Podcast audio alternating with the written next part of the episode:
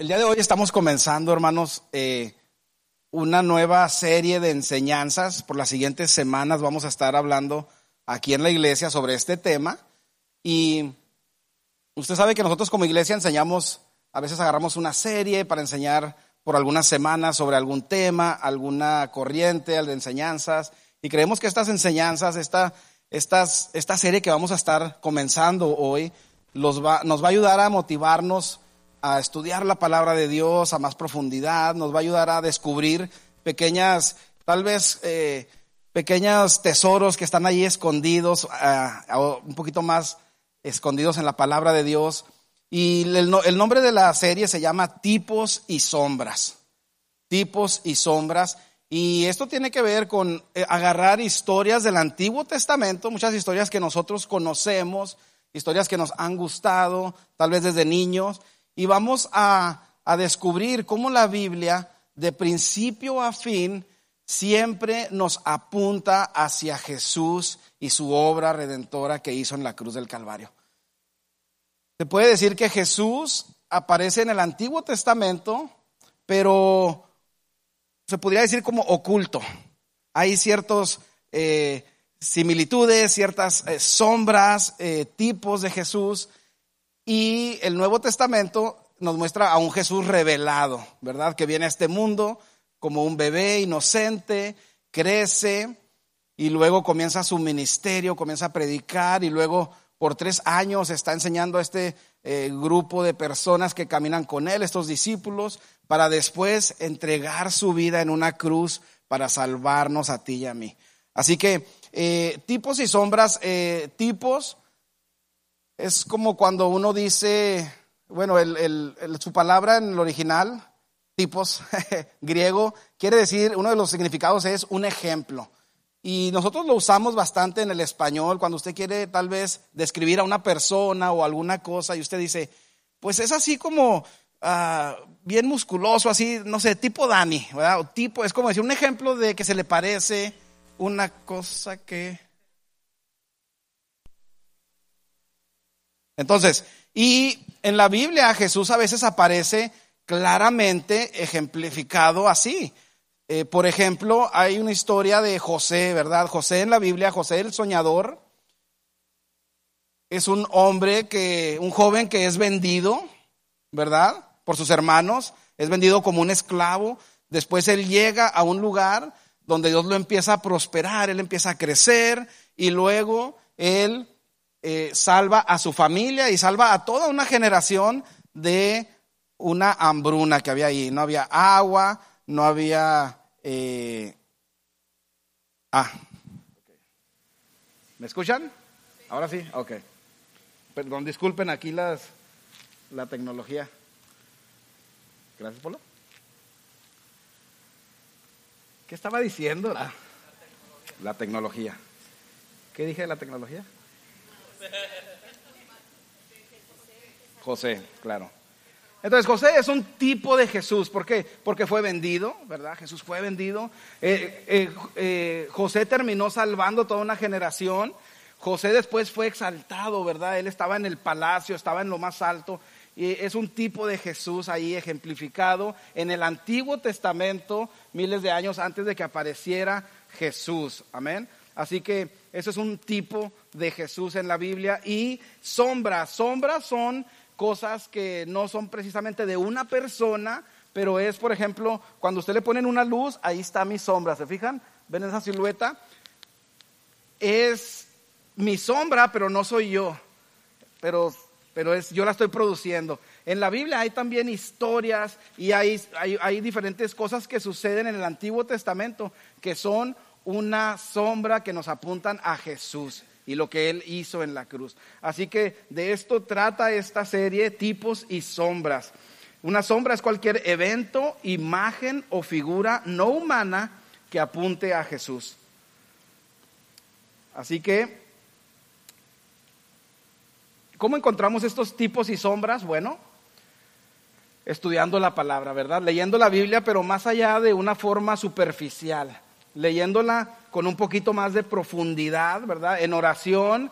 Y también ayuda mucho tener Biblias que tengan eh, Biblias de estudio, por ejemplo, hay muchos libros que te ayudan, que tienen comentarios de gente que ya ha estudiado esto a profundidad y te ayudan a ejemplificar algunas cosas y te explican un poco más y pueden hilvanar este, este tipo de cosas. Así que debemos recordar que todo en la Biblia apunta a Jesús, cada historia, cada párrafo, cada libro apunta a nuestro Salvador y su muerte en la cruz. El Antiguo Testamento es Jesús oculto y el Nuevo Testamento es Jesús revelado.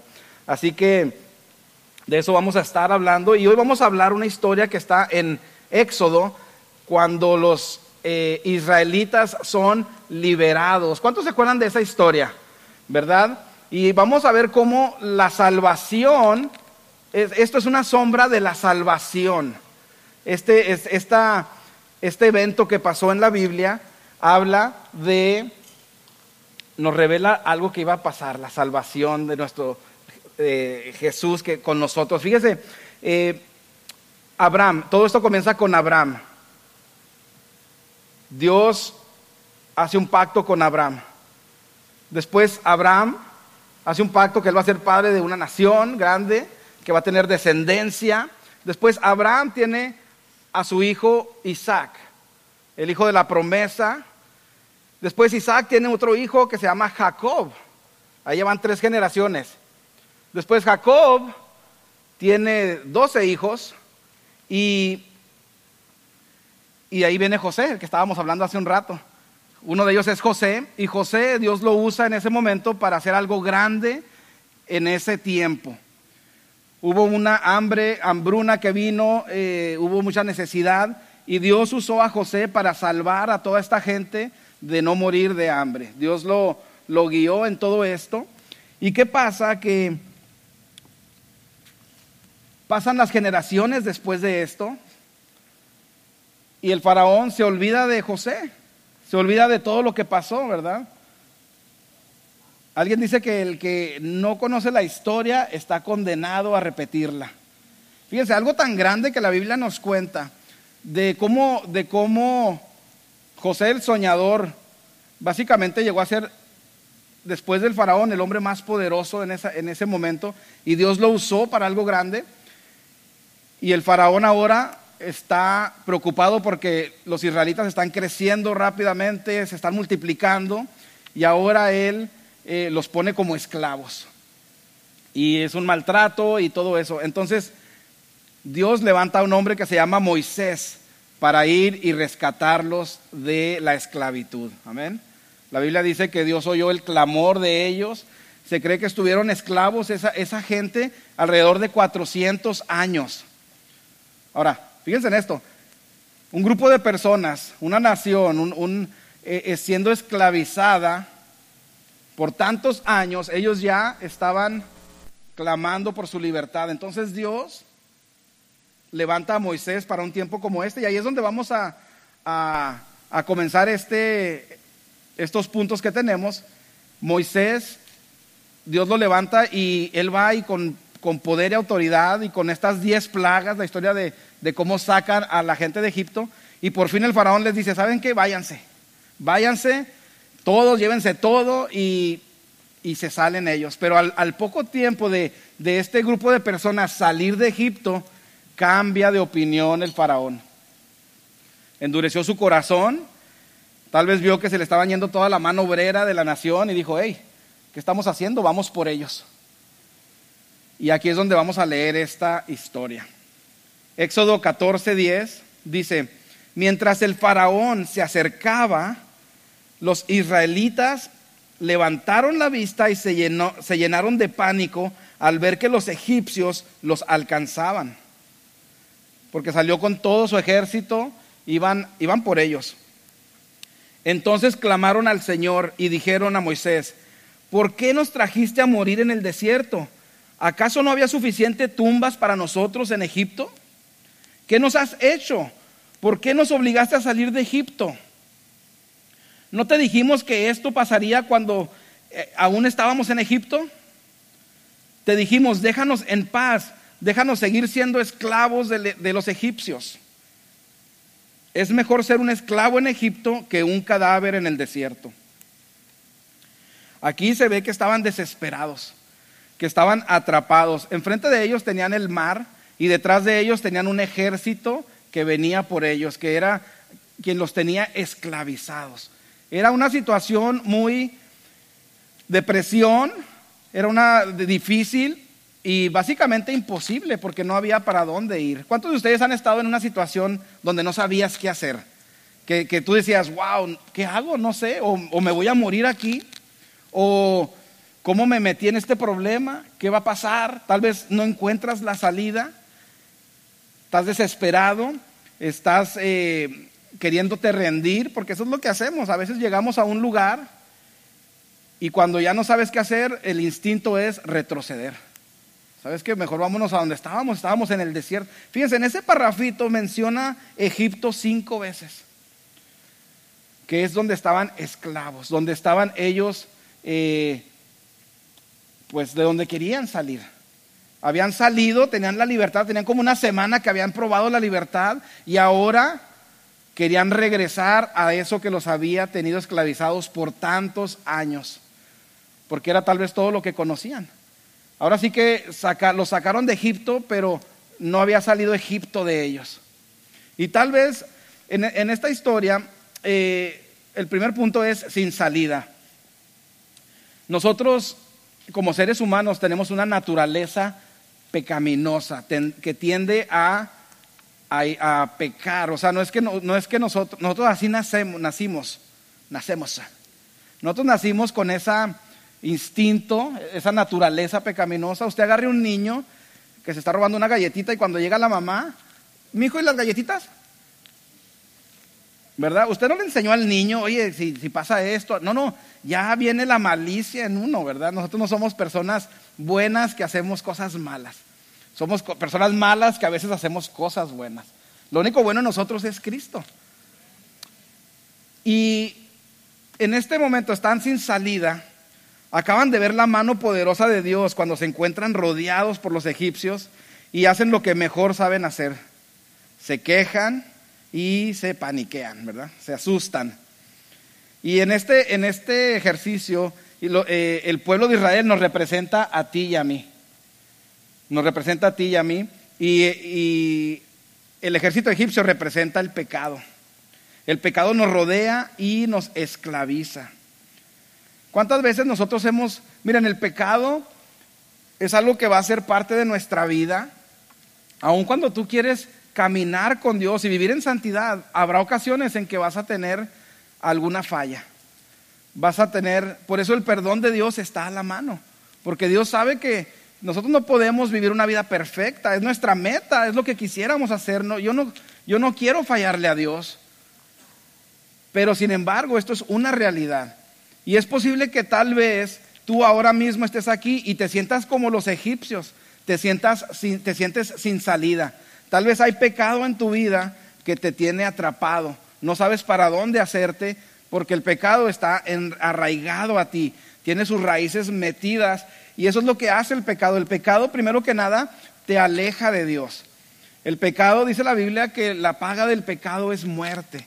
Entonces el pecado eh, lo que eso hace es de que te, te, hace prisionero. Y por más que tú quieres salir del pecado, no vas a poder, nunca vas a poder por tus propias fuerzas. Necesitamos a Dios. Necesitamos que Él venga y nos ayude, nos dé una salida aquí. Eh, y es lo que pasa aquí. Si conocemos la historia, ellos están sin salida, no hay, no hay modo de salir de ahí. Está el ejército detrás de ellos, está una pared ahí de agua. Y ellos dicen, bueno, ahora sí, hasta aquí llegamos. Ahí no hay salida. Y tal vez tú estás así ahora. Eh, piensas que eres demasiado pecador, piensas que lo que has hecho si no se puede ni contar porque es tan feo, tan malo, y es algo que lo tienes dentro de ti. Déjame decirte que para Dios no hay imposible. Para Dios, Dios siempre crea una salida donde no la hay. Y muchas veces Dios permite que llegues a ese punto donde te sientas que ya no hay salida para que por fin puedas decir, Dios, te necesito. Ponte a pensar, si es algo que tú puedes hacer por tus propias fuerzas, pues realmente tal vez no necesitas a Dios. Se puede pensar así, ¿cierto? Pero si no hay ninguna escapatoria, si el pecado te está llevando por un tubo, Si piensas que ya nadie cree en ti, ni tú mismo crees en ti, déjame decirte que Dios cree en ti. Y Él, vamos a ver esto como Él provee una salida para los israelitas. Entonces, los israelitas estaban eh, asustados porque no veían por dónde escapar. Y el pecado quiere que pienses que nunca podrás escapar de él. Las adicciones, eh, drogadicción, ¿verdad? Hábitos, el alcohol, adicciones sexuales, hábitos, eh, mentira, robo, todo lo que es pecado, todo con lo, con lo que tal vez tú has batallado. Cuando nos acercamos a Dios, Él nos puede ayudar a darnos una salida. Fíjese que cuando yo veo la actitud de los israelitas, ellos llegan a un, ellos reciben su libertad, ellos salen a un lugar y tienen una primera prueba, bueno, tuvieron muchas pruebas, pero tienen una prueba grande, ¿verdad? Están ahí sin salida. Cuando tú te entregas a Cristo, cuando tú le das una oportunidad a Dios de que cambie tu vida, de que quieres algo mejor para ti, que realmente quieres caminar por el camino que Él tiene, vendrán pruebas a tu vida. Porque las pruebas vienen para todos, pero pareciera que a veces cuando tú quieres hacer lo que es bueno y quieres realmente dar ese paso de, decir, ¿sabes qué? Le voy a dar una oportunidad a esto de Dios, quiero que Dios, quiero todo lo que Dios tiene para mí. Y luego se te voltea tus amistades, o pasa algo en tu trabajo, o la familia ya no te habla, o pasan diferentes cosas, ¿y qué es lo que hacemos? Ah, caray, nuestro primer instinto es decir, oye, estaba mejor tal vez como estaba antes, mira, ahora hasta más problemas hay. O ahora nunca había batallado con esto y mira, ahora parece que le echaron gasolina a esto. Es cierto. Pero déjame decirte que lo mejor para ti no está allá atrás, está hacia adelante. Ellos querían volver a Egipto. Ellos cinco veces dijeron en, en ese parrafito, dijeron, hey, Egipto, Egipto, Egipto. O sea, ellos, ellos era lo que conocían el pecado. Pero déjame decirte, si tú estás en ese valle, tú estás en esa situación donde estás caminando, saliendo de todo eso, y tienes el pecado y las, circunstancias y los problemas, no retrocedas, no te rindas, porque Dios siempre va a crear un, un camino donde no lo hay. Es importante que lo sepas porque la tendencia va a ser rendirte, no te rindas, no te rindas, Dios tiene grandes cosas para ti. Muchos de ustedes están ahorita en ese lugar. Tal vez no estás en el pecado, pero estás hasta a veces hasta entreteniendo pensamientos de decir, oye, ¿qué estoy haciendo aquí en la iglesia? Cuando salgo de la iglesia batallo con esto, mis amigos esto, el trabajo, toda mi vida es diferente. ¿Por qué estoy, por qué estoy aquí? Primero que nada porque Dios te tiene aquí. Porque Dios tiene un plan para ti. No es casualidad que tú estés aquí, que estés escuchando esto, porque Dios quería que escucharas esto, porque tal vez has pensado en rendirte, tal vez has pensado en que lo que has hecho es demasiado malo. El pecado eso es lo que hace. Viene y te susurra y te, y te viene y juega con tu mente y te dice, hey, tú nunca vas a poder ser un buen cristiano, tú nunca vas a poder ser usado por Dios, ¿qué te pasa? Mira de dónde sal... mira tu familia. Para empezar, mira de dónde vienes. Mira quiénes eran tus padres. Mira lo que hacían tus abuelos. ¿En serio? ¿Y por qué vas a ser tú diferente? No, hombre, ni entretengas, ni vayas a la iglesia. Es más, sé feliz. Dale vuelo a la hilacha. Ay, ¿qué es eso? Yo no sé, yo lo he escuchado por ahí, pero haz lo que quieras. Es una expresión, es una, haz lo que quieras. Dicho, pero fíjese, si usted está escuchando esto, no retroceda, no se rinda siga avanzando. Siga avanzando. Ya Dios le dio una lucecita ahí. Ya el Espíritu Santo te está hablando. Eh, eh, Él viene, te, te habla, te convence, pero todavía ya convencido, tú tienes que hacer la decisión de seguir avanzando. Amén. Así que eso es eh, Dice, en el camino de la esclavitud, del pecado a la libertad, habrá momentos donde parece más fácil rendirnos y seguir esclavos. Esa es la meta del pecado. Los israelitas reclamaron, se enojaron con Moisés y hasta querían regresar. ¿Pero por qué hacemos esto? Bueno, porque nos sentimos atorados, estancados, que no tenemos alternativa, lo hemos intentado todo en nuestras fuerzas, pero Dios nos enseña que Él siempre va a abrir una salida donde no la hay. Eh, y estos momentos de incertidumbre nos pueden acercar a Dios. Porque ya hay un momento en tu vida donde tu mami no te puede ayudar, tu papá no te puede ayudar, el dinero no te puede ayudar, tu éxito no te puede ayudar, tu familia no te... Vas a llegar a un momento en tu vida donde nadie te puede ayudar más que Dios. Y ahí es donde, donde tú volteas y dices, bueno Señor, esperamos no llegar a ese lugar, a veces es como el plan B de Dios, a veces Dios te habla y tú dices, yo lo quiero y, y caminas por allí y comienzas a caminar en el Señor. Pero hay veces que nuestro corazón está endurecido o nuestro corazón ha sufrido y estamos lastimados, entonces a veces no permitimos cosas en nuestra vida, pero, pero Dios permite que caminemos por ciertos caminos para mostrarnos su amor, para mostrarnos su amor a través de una salida a, nuestros, a nuestro pecado y nuestro problema. Entonces, fíjense lo que dice en 14, 21, Éxodo. Luego Moisés extendió la mano sobre el mar y el Señor abrió un camino a través de las aguas mediante un fuerte viento oriental. El viento sopló durante toda la noche y transformó el lecho del mar en tierra seca. Wow.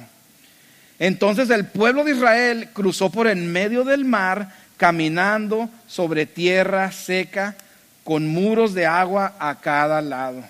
Qué hermoso es eso, ¿verdad? Número dos, una salida donde no, no la hay. Estaban entre el mar y un ejército invencible. Pensaban que era el final, pero Dios siempre sabía cómo los salvaría. Tu dolor de hoy no tiene que ser para siempre ni la esclavitud. Muchos te ven y dicen, como lo que hablaba hace un momento, no van a creer en ti. O sea, no en ti, sino en tu cambio, en tu nuevo caminar. Ahora, este, este, mensaje de hoy estamos bien básicos, ¿eh? estamos hablando de la salvación, pero estamos viendo cómo aparece representada acá en la historia del Éxodo. Tu dolor de hoy no tiene que ser para siempre ni la esclavitud. Muchos te ven, no creen que puedes cambiar o que puedas ser diferente, que morirás así. ¿Cuántos se han sentido así a veces? Seamos honestos, yo creo que todos. A veces puedes decir, sabes que a lo mejor no, este fue mi tope, yo no, no puedo dar más. Hasta aquí llegué en este rollo de la espiritualidad, en este rollo de crecer en Dios, y no es así. Pero Dios dice, no es el final, Él puede hacer un camino. Amén. Así como abrió el mar para darle la salida a los israelitas, así Dios abrió una salida a nuestro pecado cuando envió a Jesús a morir por nosotros. O sea que Moisés cuando abrió ese, ese, cuando levantó esa vara, sucedió ese milagro. Moisés no hizo el milagro, Dios lo hizo. Cuando él levantó esa vara, representa la cruz de Jesús cuando fue levantada y se hizo el camino para nosotros. No hay nada que nosotros podamos hacer para la salvación. Lo único que nosotros contribuimos a lo de la salvación, ¿saben qué es? Nuestro pecado. Pero no hay nada que nosotros podamos hacer para ser salvos, para, para, para recibir la salvación. Jesús lo hizo todo por amor a nosotros. Y dicen Romanos 3:23, pues todos hemos pecado, nadie puede alcanzar la meta gloriosa establecida por Dios. Así como Moisés levantó su vara, hizo una salida de la muerte a los israelitas, eh, cuando Jesús fue levantado en esa cruz, hizo una salida de la muerte eterna para la humanidad, incluyéndonos a ti y a mí. Y sabe una cosa, como, como Él fue el que lo hizo todo, no hay nada que nosotros podamos jactarnos o creernos mucho de que yo soy salvo porque eh, yo doy dinero a los pobres, o porque me porto bien, o porque me rasgo las vestiduras por los demás o porque nunca he dicho una mala palabra en mi vida, o porque vengo de muy buenas familias, porque mis tíos eran, de, eh, no sé, líderes de tal iglesia. No, no, no. No hay nada que nosotros podamos hacer para obtener la salvación. La salvación es gratuita para nosotros, pero alguien pagó un precio de sangre. Jesús entregó su vida. Entonces, Él ya abrió el camino para nosotros. Así como los israelitas estaban atorados ahí con ese pecado, representado en, el ejército egipcio y se abrió una salida para ellos. Así Jesús abrió un camino para nosotros, para ya no tener ese pecado en nosotros que nos asedia, que nos esclaviza y que nos tormenta. Ahora nosotros podemos caminar por ese camino que se ha pavimentado, que Jesús ha hecho por nosotros. Amén. Jesús quiere que estemos libres. No quiere que estés esclavo. Si tú estás aquí y te sientes esclavo del pecado, hoy es tu día, porque Dios te está hablando. Tú puedes ser libre de ese pecado. Entonces, la salvación es nuestra salida de la muerte y del pecado. Lo que pensabas que te mataría, Jesús eh, murió para salvarte de eso. Entonces ya dijimos, no es por obras, ¿verdad? Moisés no hizo el milagro, lo hizo Dios. Así como los israelitas pasaron por eso, Jesús ya hizo el camino, solo debemos pasar por su gracia y misericordia. Fíjese lo que dice en Efesios 2, 8 y 9. Dios los salvó por su gracia cuando creyeron. Ustedes no tienen ningún mérito en eso. Es un regalo de Dios. La salvación no es un premio por las cosas buenas que hayamos hecho, así que ninguno de nosotros puede jactarse de ser salvo. Lo que acabamos de decir. Entonces, estamos viendo cómo la salvación es encontrada aquí en esta historia, cómo es un... Eh, un lugar donde no hay salida, no hay escapatoria. ¿Sabe por qué es un, no hay escapatoria? Porque el pecado no lo podemos vencer con nuestras fuerzas. Con nuestras fuerzas humanas no podemos. Necesitamos el poder de Dios. Entonces, cuando usted no tiene el poder de Dios, o sea, usted no, no, no se ha entregado a Dios, el pecado ahí va a estar arraigado, atrapándolo y manipulando su conducta y manipulando, eh, manipulando su, su carácter y cómo actúa usted, ¿verdad? Uno es lo que uno, o sea, uno actúa lo que uno es. Y Dios trata con quien usted es. Y después usted, a raíz de eso, cambia el corazón, amén. Éxodo 14, vamos a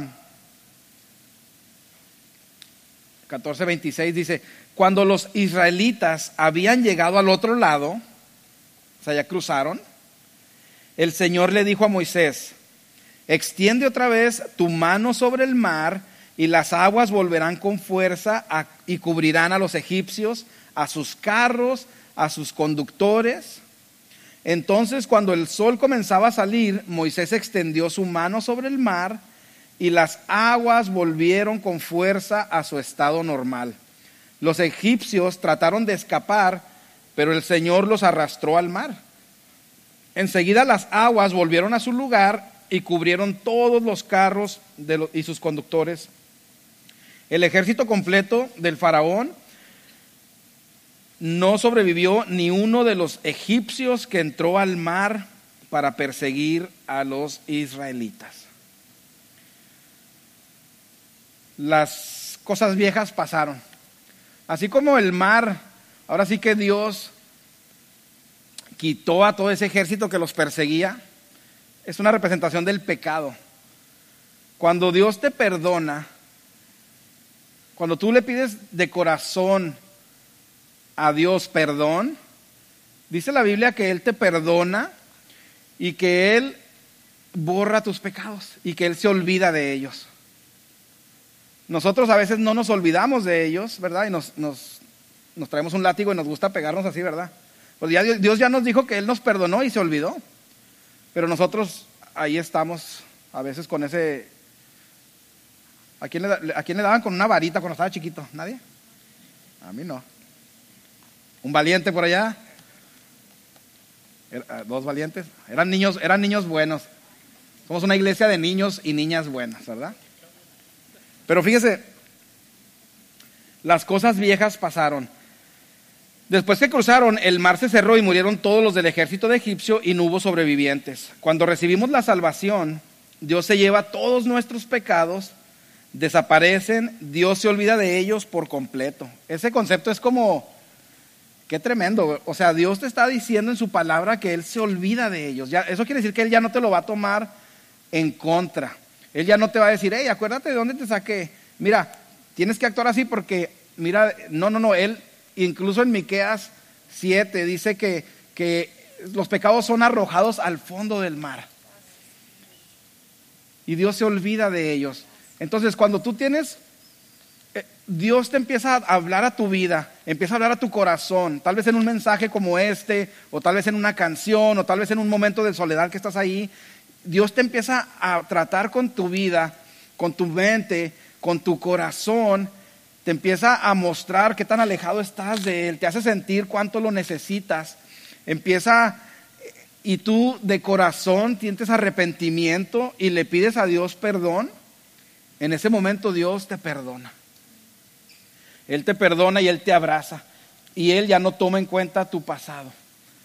Es posible que si hay acciones en tu pasado que tal vez acarreen consecuencia, Tal vez alguna decisión que tomaste en tu vida cuando no conocías a Dios y hay una consecuencia de ello que tal vez la consecuencia tienes que tratar con ella muchas veces, pero en lo que es el pecado delante de Dios, eso está borrado, eso está perdonado. Y nosotros debemos de aprender a, a recibir el amor de Dios. A veces tal vez por como fuimos creados, criados, eh, o por cómo fuimos, o el estilo de vida que llevamos, se nos hace difícil ser amados o ser abrazados o recibir un perdón y nosotros nos, nos castigamos a veces, a veces nosotros, aunque Dios nos perdonó y, y, Dios nos da una nueva identidad en Él, nosotros a veces en un momento bajo de nuestra vida, tal vez pensando cosas, nos, nos, nos, nos, latigamos a nosotros mismos y empezamos a decir, no, es que yo no sirvo, es que yo hice esto, es que yo hice aquello. Hermano, ya Dios le dio la libertad, la libertad de una vez por todas. Tiene que aprender a perdonarse usted mismo y avanzar. Ya no vea para atrás más que para glorificar a Dios, para aprender, pero ya no se lamente y ya no cargue esos pecados del pasado. Usted ya fórjese nuevas metas, nuevos objetivos en el Señor y empiece a caminar con propósito el llamado que Dios puso a su vida. Ya no, ya no deje que el pasado que el enemigo, que pecados del pasado vengan a quererlo chantajear. Porque usted, en lo que a la palabra de Dios y en lo que a Dios concierne, usted ha sido perdonado. Y su pecado está olvidado. Así que, eh, si leí eso, perdonaré sus maldades y nunca más me acordaré de sus pecados.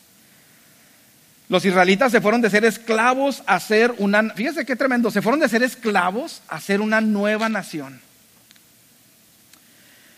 Así nosotros vamos de ser personas en cautiverio a ser una nueva creación. Dios no solo quería sacarlos de Egipto, pero quería sacar a Egipto de ellos, ¿verdad? Y mire lo que dice en 2 de Corintios 5:17. Esto significa que todo el que pertenece a Cristo se ha convertido en una persona nueva. La vida antigua ha pasado, las cosas viejas pasaron, una nueva vida ha comenzado. Qué precioso es el Señor, ¿verdad? El único que puede hacer eso, darnos una vida nueva, un corazón nuevo una nueva esperanza, una, nueva forma de pensar y de sentir y de actuar con propósito, con victoria, con pruebas, sí, con, con cosas, sí, pero en victoria, avanzando, con propósito de lo que Él tiene para nosotros, amén. Así que perdónate a ti mismo y sigue adelante.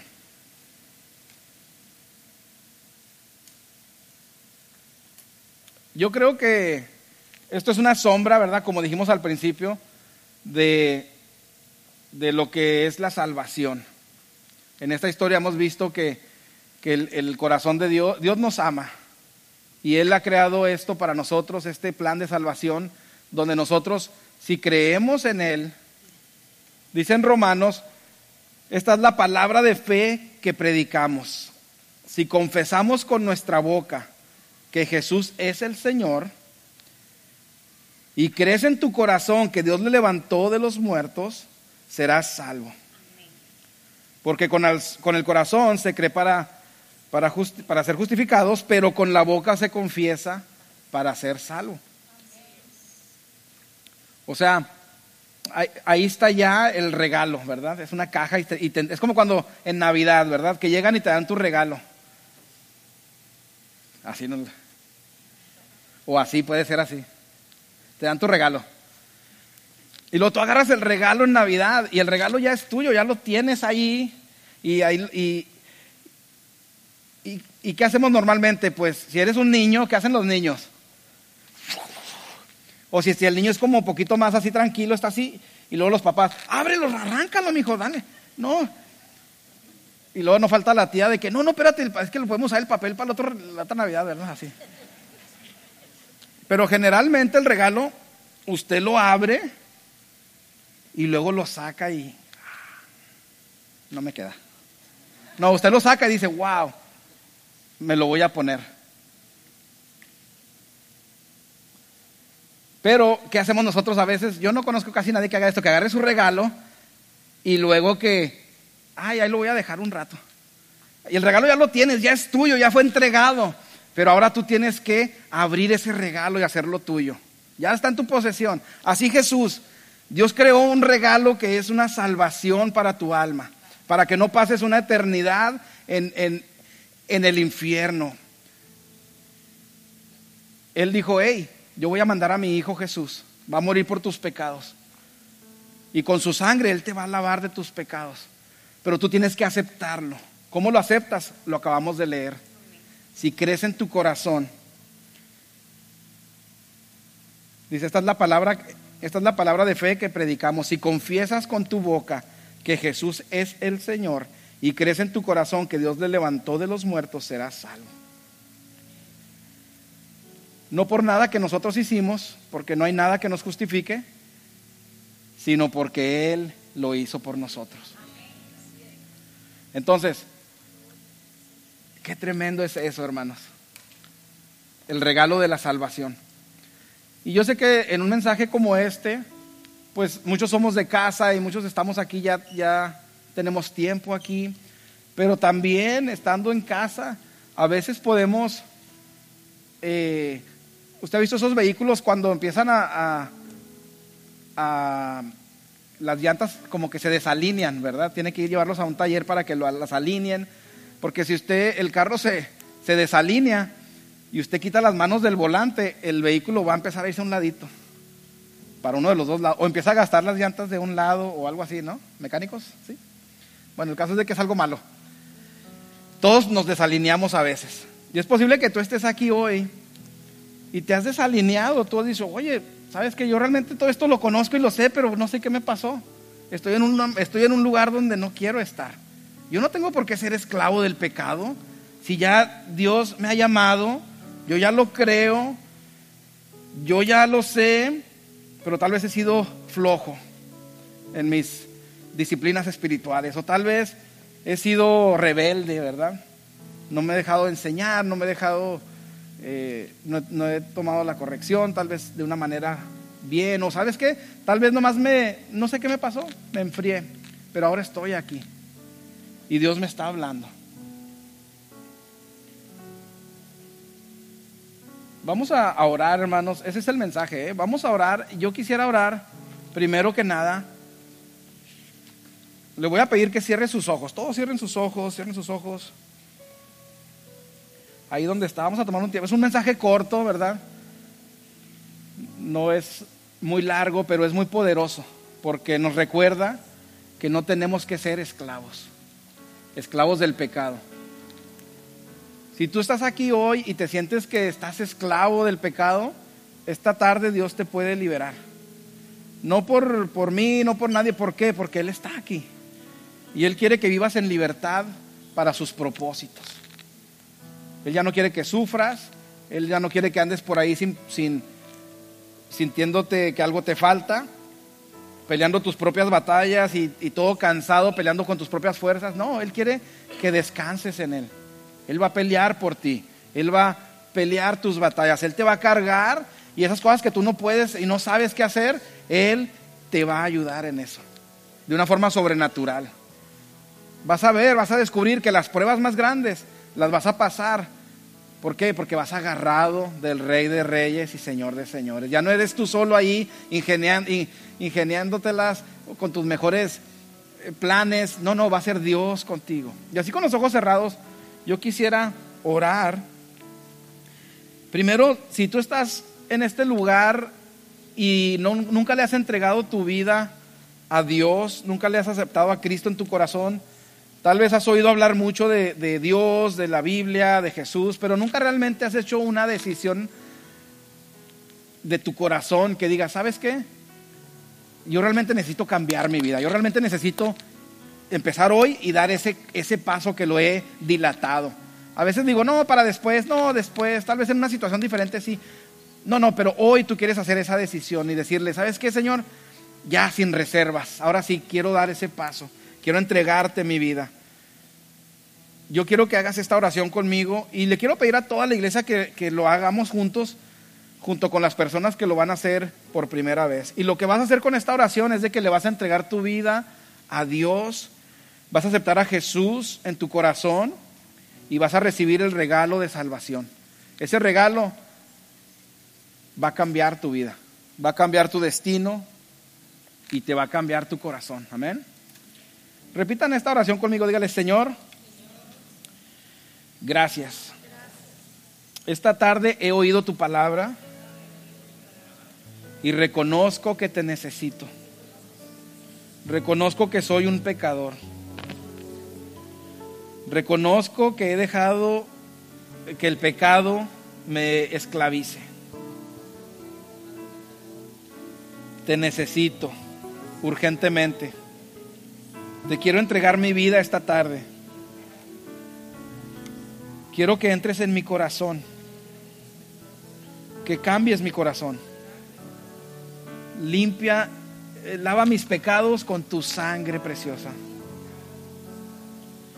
y escribe mi nombre en el libro de la vida. Desde hoy yo te recibo como mi Señor y único Salvador. Ayúdame a cambiar mi corazón a un corazón que te ame más. Amén.